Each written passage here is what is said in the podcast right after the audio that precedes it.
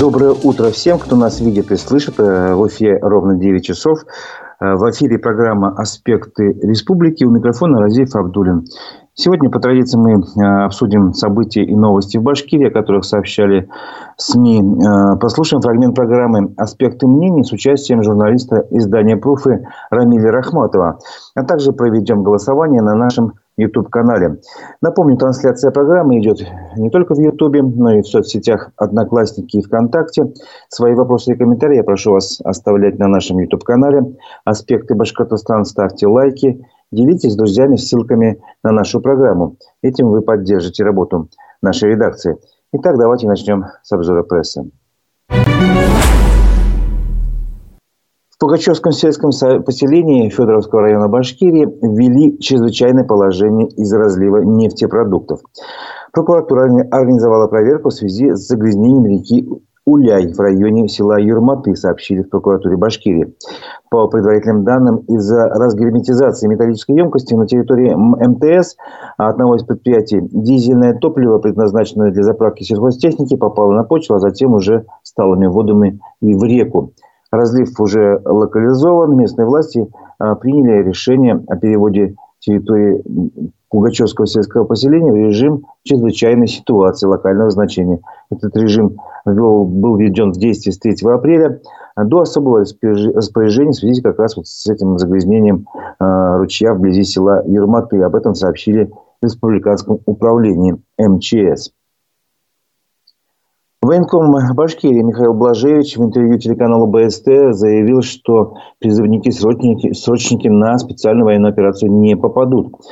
А, это уже третий призыв, цитирую его слова, когда людей беспокоит этот вопрос.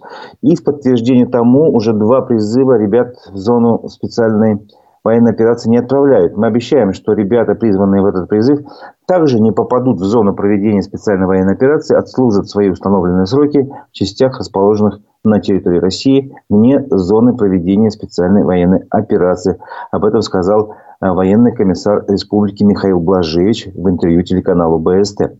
Напомним, ранее президент России Владимир Путин подписал указ о призыве на военную службу. Призыв продлится до 15 июля. А, из Башкирии к местам прохождения службы планируют направить более пяти с половиной тысяч новобранцев. Об этом сообщает электронная газета.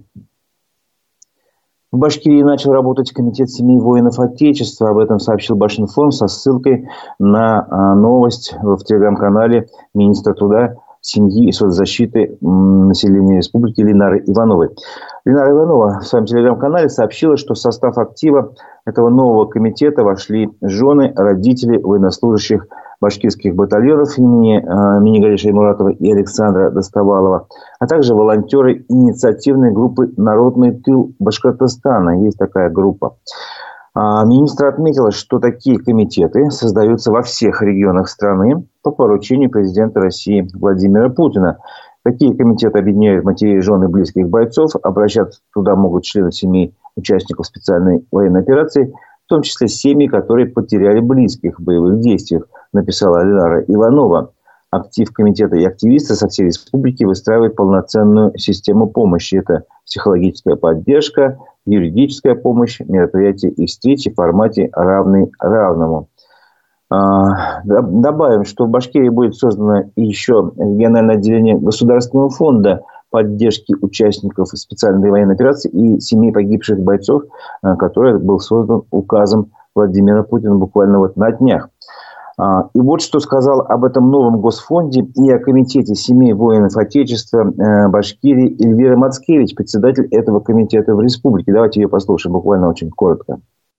3 апреля решением и указом президента нашей страны был создан фонд «Защитники Отечества». Он будет оказывать всяческую поддержку участникам специальной военной операции. Мы, как Комитет воинов Отечества, который очень плотно сейчас взаимодействует с семьями участников СВО, оказывает им поддержку и помощь в различных вопросах, будем плодотворно работать с данным фондом для того, чтобы эту помощь распространять и улучшать. Это была Эльвира Мацкевич, председатель Комитета семей воинов Отечества Башкирии, э, которая вот рассказала о своем новом комитете.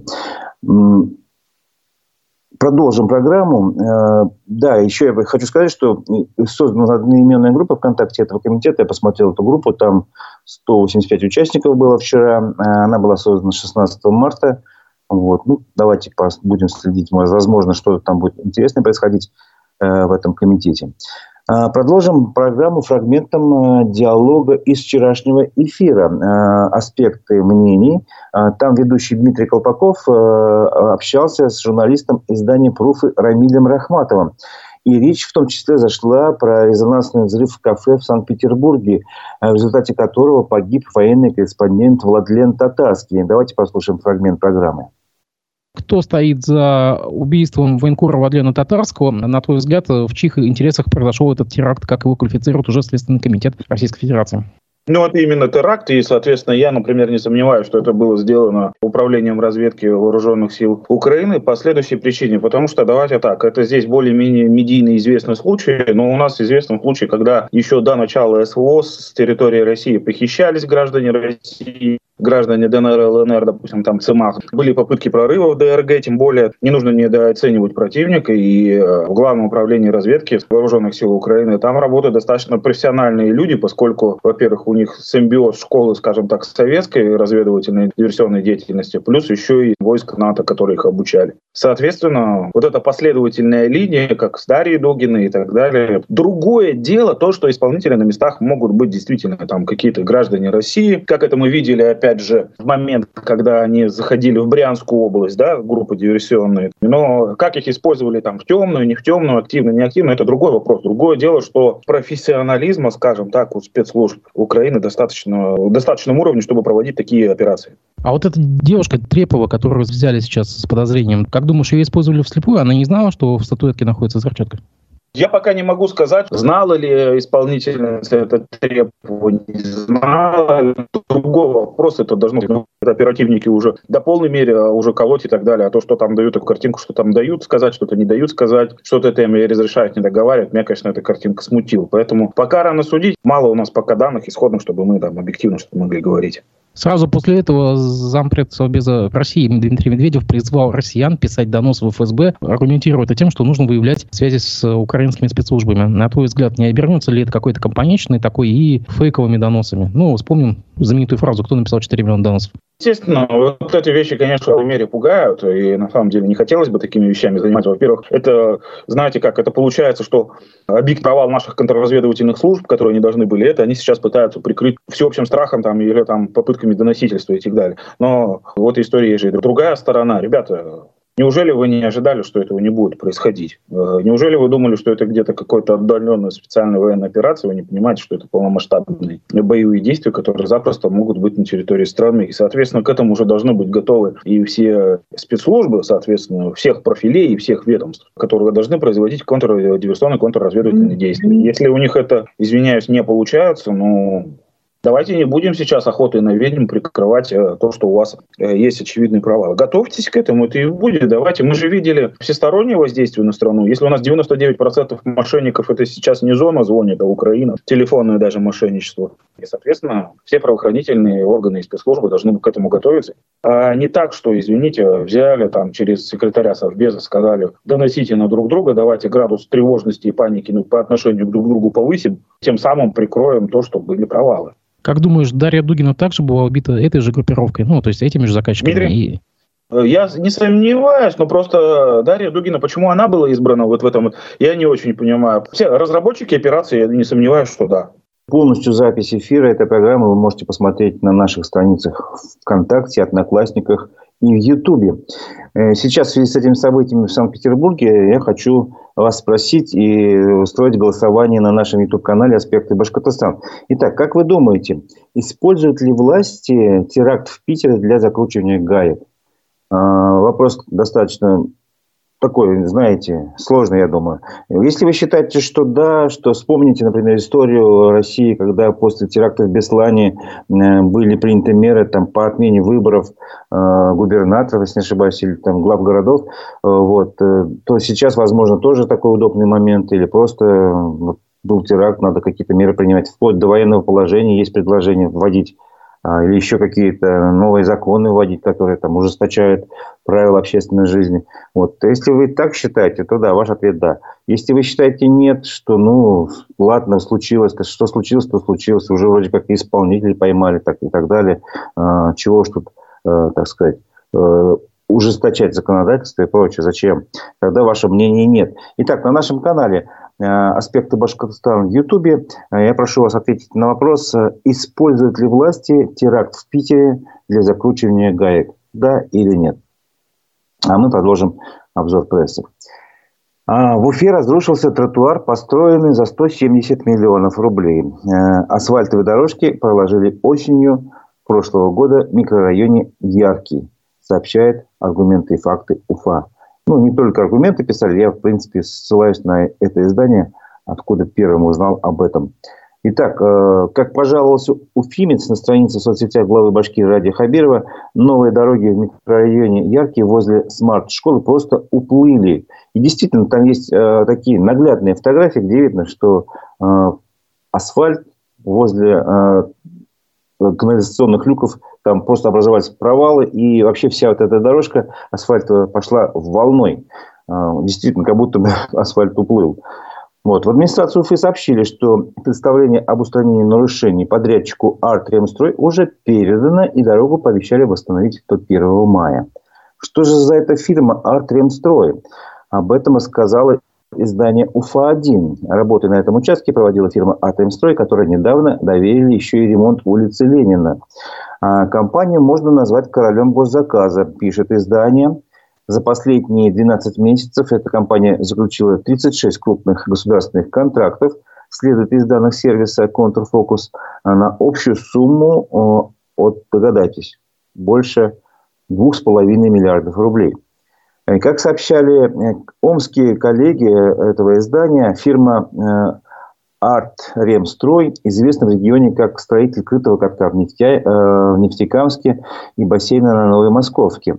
По данным прокуратуры Омской области, в феврале этого года хозяину фирмы, владельцу Мартаяну, предъявили обвинение в хищении более 14 миллионов рублей, полученных для ремонта дорог по государственным контрактам.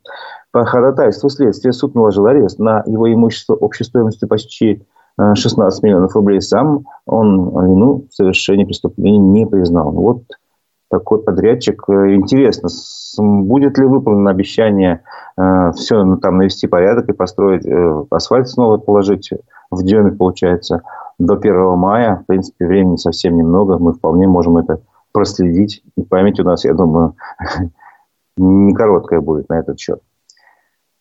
В Уфе закрыли на ремонт сад имени Аксакова. Э, глава администрации Киевского района Уфы Илвир Нурдавлятов сообщил, что начинается реконструкция сада. Э, передает тоже Уфа-1.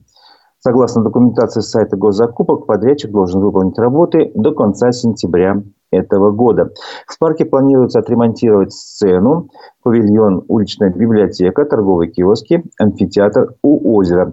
Кроме того, там предусмотрено установить э, многоуровневую скамью, ну, естественно, озеленить и благоустроить территорию и обновить системы видеонаблюдения и освещения.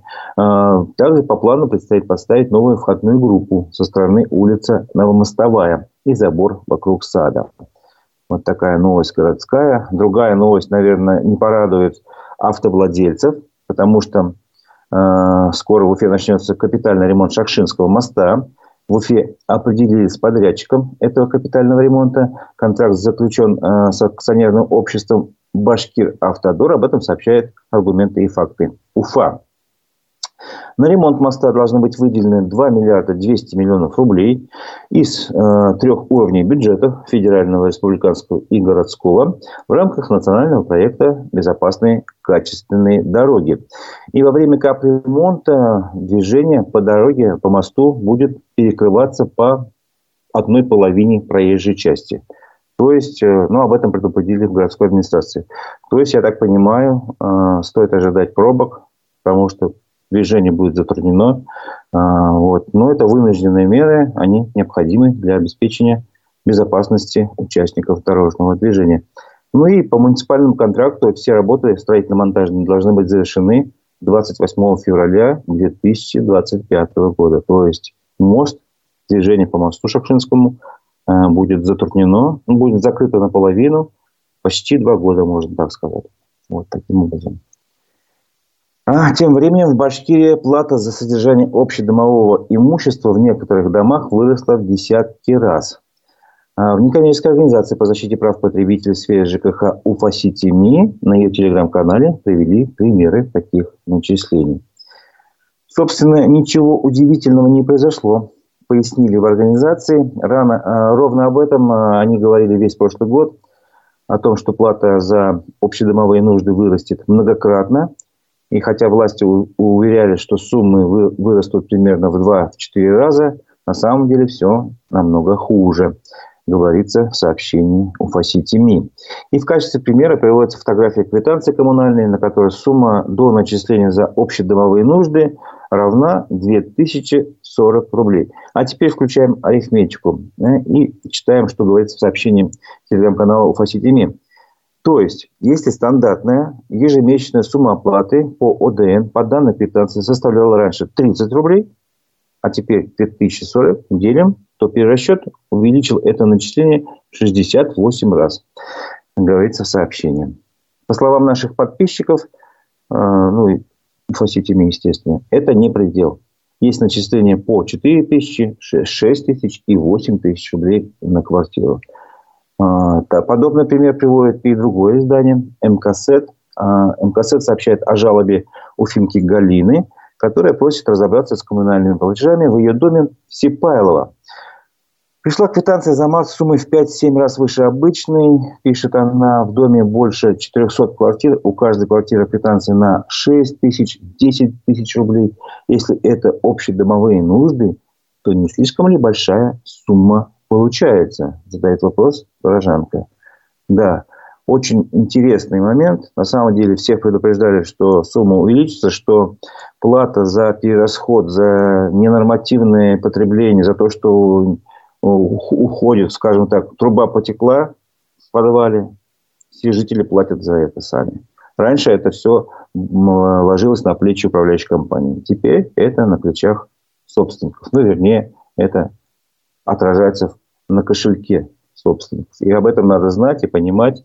А, понятно, что и власти об этом говорили, и Министерство ЖКХ об этом сообщало довольно ну, длительное время.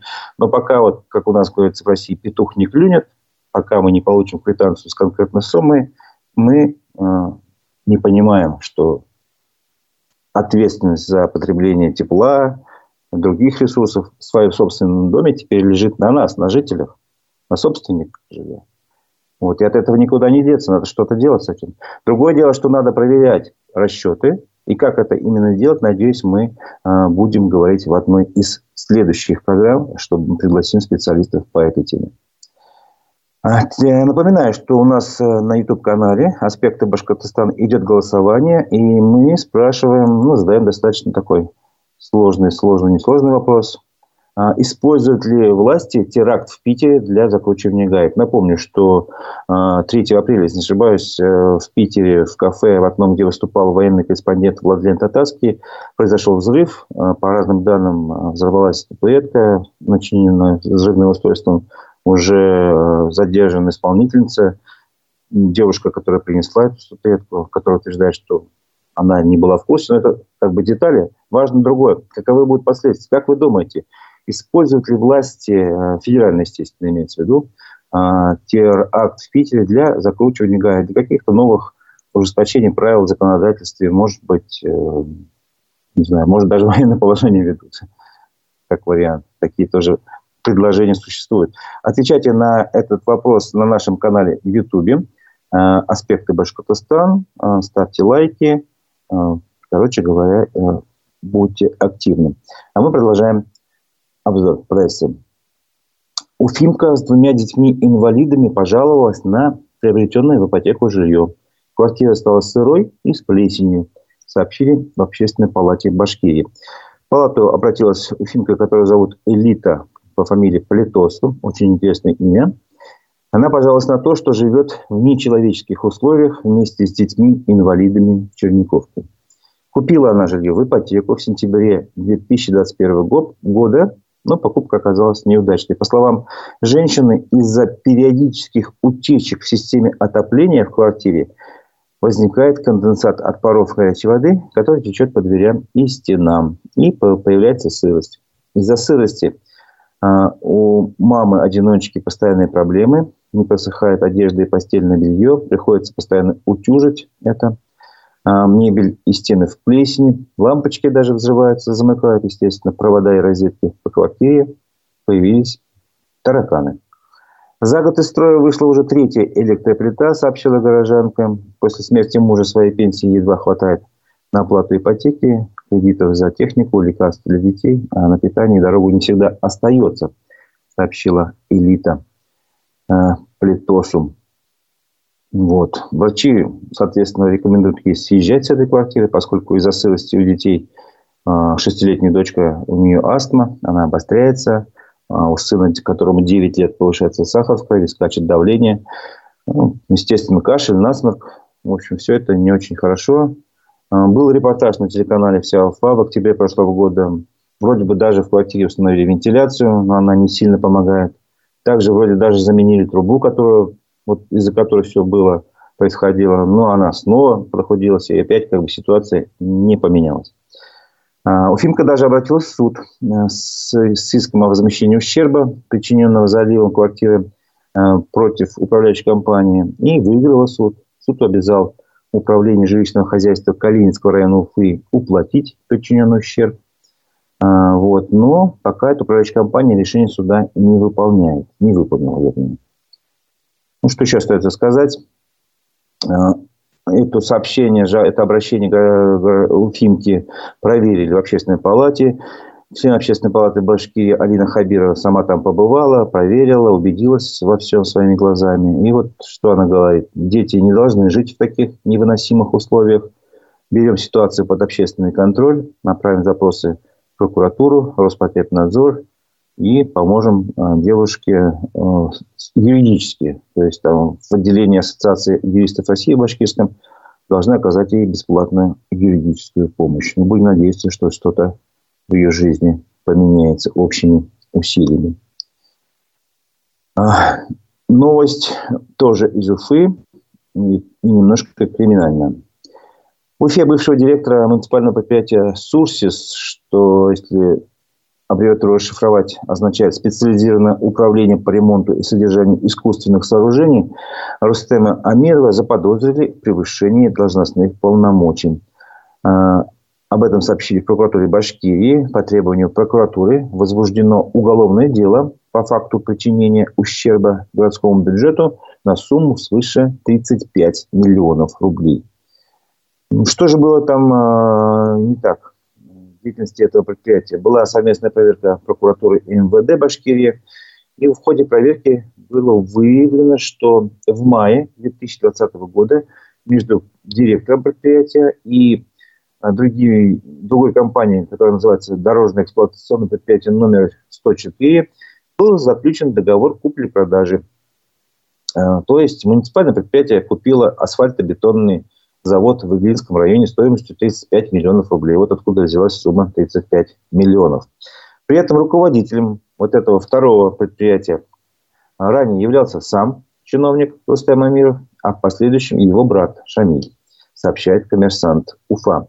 Сделка покупки завода не была согласована с администрацией Уфы, что должно было быть сделано. И, ну, тем не менее, должностные лица, пока неизвестные, а, не установлены, выделили из городского бюджета эти деньги, 35 миллионов рублей, а завод фактически не функционировал и не использовался по назначению, сообщили прокуратуре. Также в ходе проверки были выявлены еще э, фиктивные договоры аренды складских помещений между этими двумя предприятиями. Ущерб от этого оценивается в сумму более 630 тысяч рублей. И вот теперь поэтому в отношении директора бывшего э, этого МБУ муниципального предприятия «Сурсис» и неустановленных должностных лиц администрации Уфы возбуждено уголовное дело по части 1 статьи 286 Уголовного кодекса «Превышение должностных полномочий». А, пару транспортных новостей, которые э, можно назвать позитивными – Авиакомпания Nordstar решила восстановить программу полетов в Сочи. Полеты начнутся с 28 апреля, сообщили в Уфимском аэропорту. Рейсы из Уфы в Сочи запланированы один раз в неделю по пятницам. А время в пути будет 3 часа 10 минут. Э, самолеты будут использоваться Боинги вместимостью 180 мест. А, естественно, это не единственный рейс в Сочи, не думайте.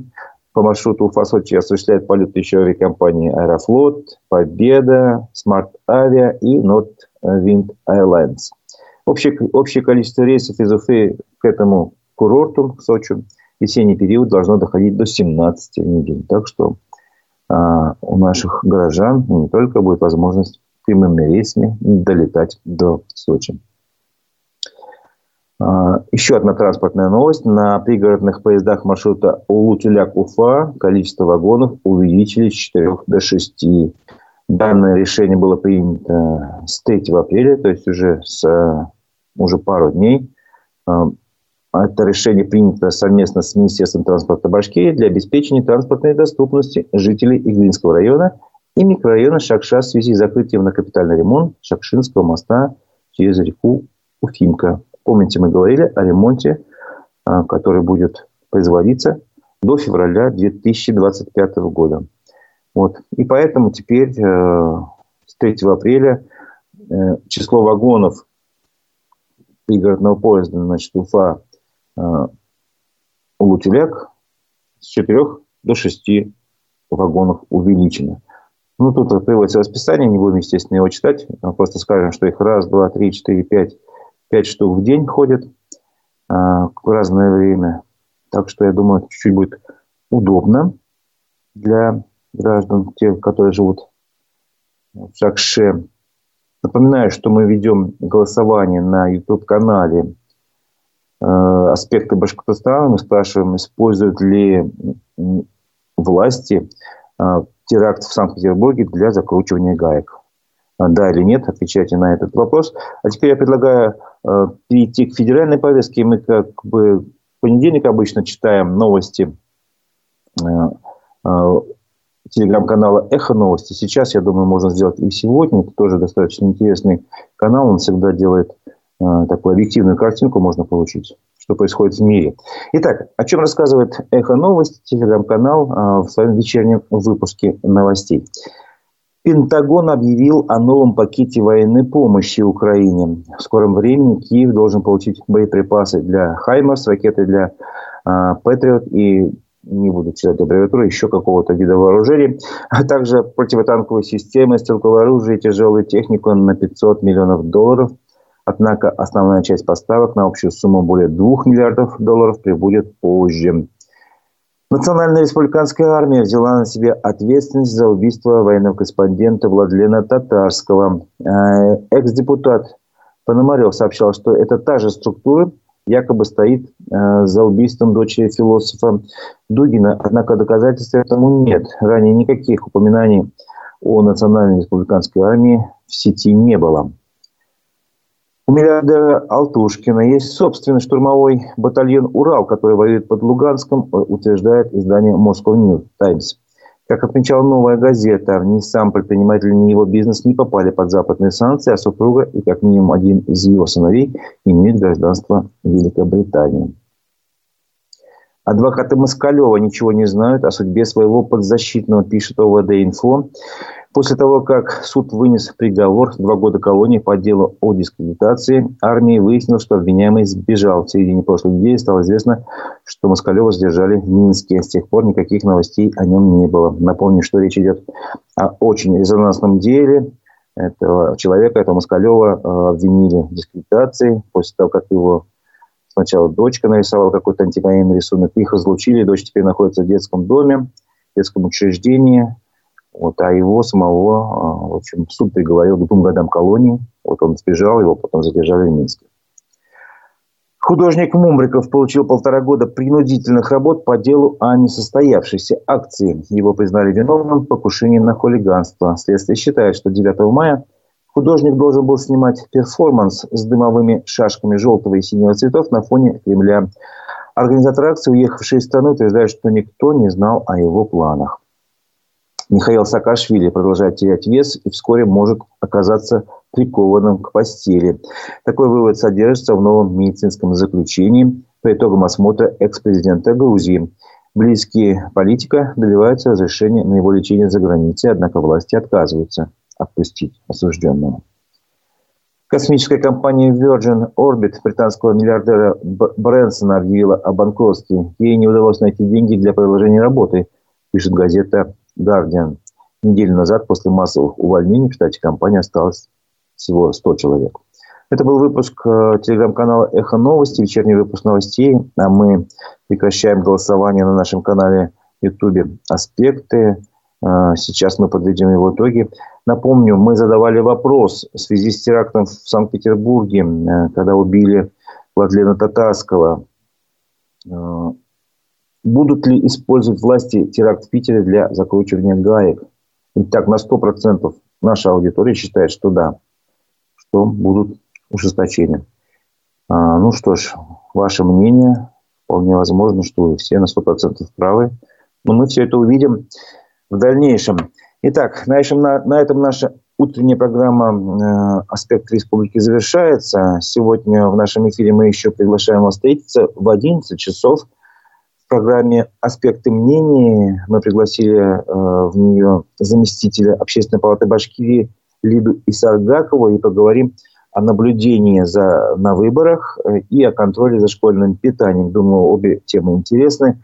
А в 12 часов приглашаем вас на программу Digital Среда, в которой ведущий Владимир Барабаш и Константин Акаемов обсудят новости маркетинга и сферы Digital. Так что подключайтесь к нашему эфиру, когда вам удобнее – ВКонтакте, где удобнее, ВКонтакте, в Одноклассниках или на канале Ютубе, Ютубе «Аспекты Башкортостан».